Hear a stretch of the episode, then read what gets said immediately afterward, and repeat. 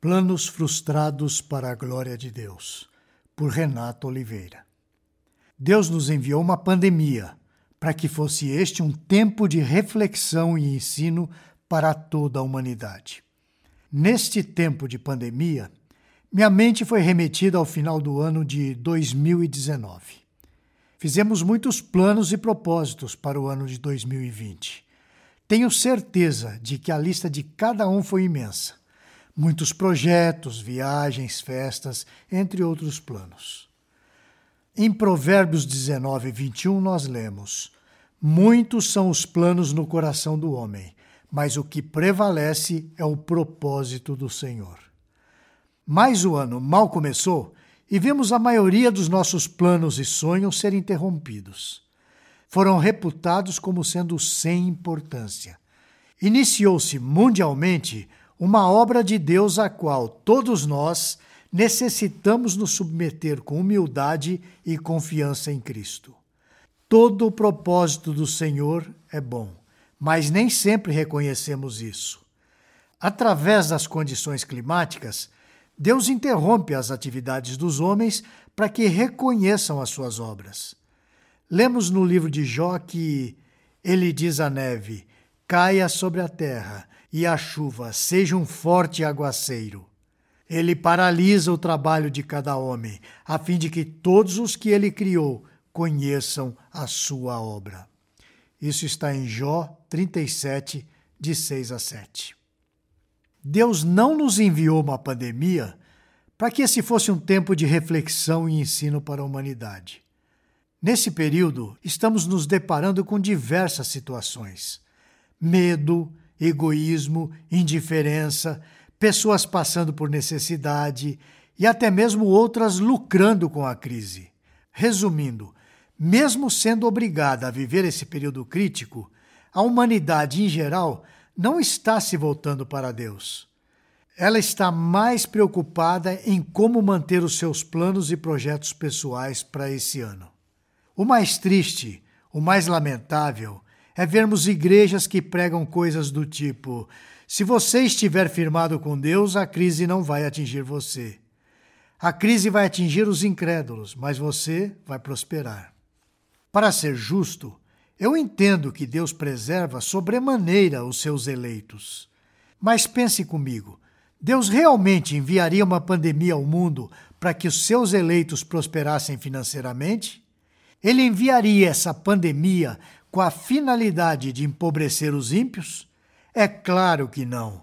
Deus nunca, jamais pesou a sua mão com o propósito de enriquecimento do seu povo.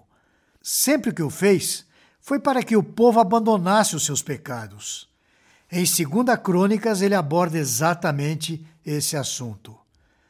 Se eu fechar o céu para que não chova, ou mandar que gafanhotos devorem o país, ou sobre o meu povo enviar uma praga, se o meu povo, que se chama pelo meu nome, se humilhar e orar, buscar a minha face e se afastar dos seus maus caminhos, dos céus o ouvirei, perdoarei o seu pecado e curarei a sua terra. Isso está em 2 Crônicas 7, versículos 13 e 14.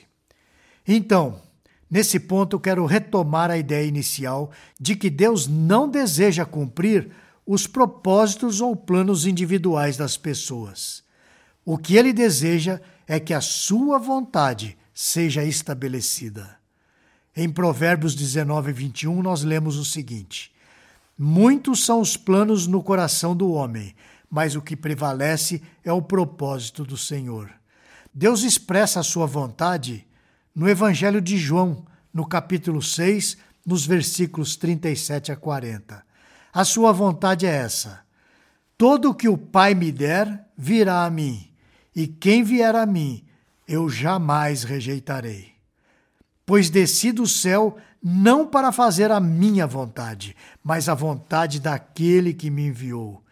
E esta é a vontade daquele que me enviou, que eu não perca nenhum dos que ele me deu, mas os ressuscite no último dia, porque a vontade de meu Pai é que todo que olhar para o Filho e nele crer tenha vida eterna, e eu o ressuscitarei no último dia.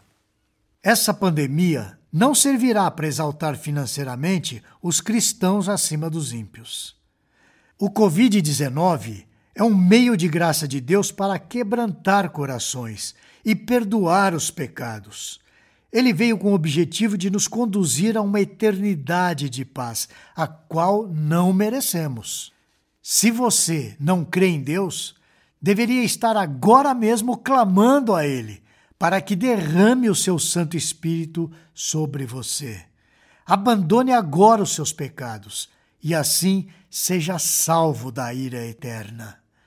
Talvez você me diga, mas eu que já sou cristão, como essa pandemia poderá cooperar para o meu bem? Esse é o momento de examinarmos a nós mesmos. Responda a essas perguntas. Como está a minha confiança em Deus?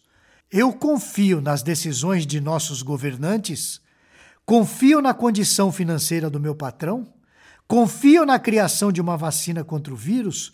Ou, ao invés disso tudo, confio na provisão de Deus?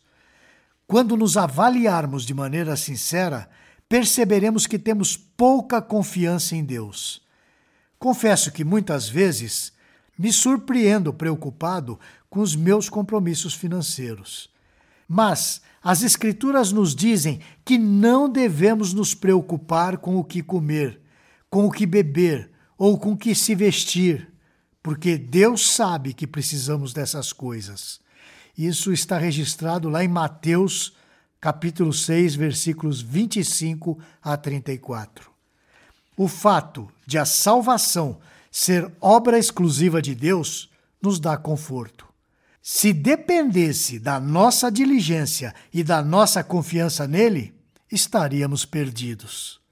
Caro irmão, clamemos ao nosso Deus por um derramamento do seu Santo Espírito. Clamemos para que sejamos conforme a vontade do Senhor. Dessa forma, seremos perdoados e a mão de Deus deixará de pesar sobre nós. Que o Senhor tenha misericórdia de nós para que vivamos para a sua glória. E que tenhamos a certeza de que, independente das circunstâncias, a prevalência da vontade de Deus sobre os nossos planos continua sendo santa, justa e boa. Você gostou deste post? Então compartilhe essa mensagem com seus amigos, sua igreja e familiares. Coloque o seu e-mail no nosso blog para não perder nenhum post. Siga-nos no Facebook, Instagram e Twitter. Conheça a Telmídia, vídeos cristãos para você e sua família. 15 dias grátis. Assista quando quiser, onde quiser.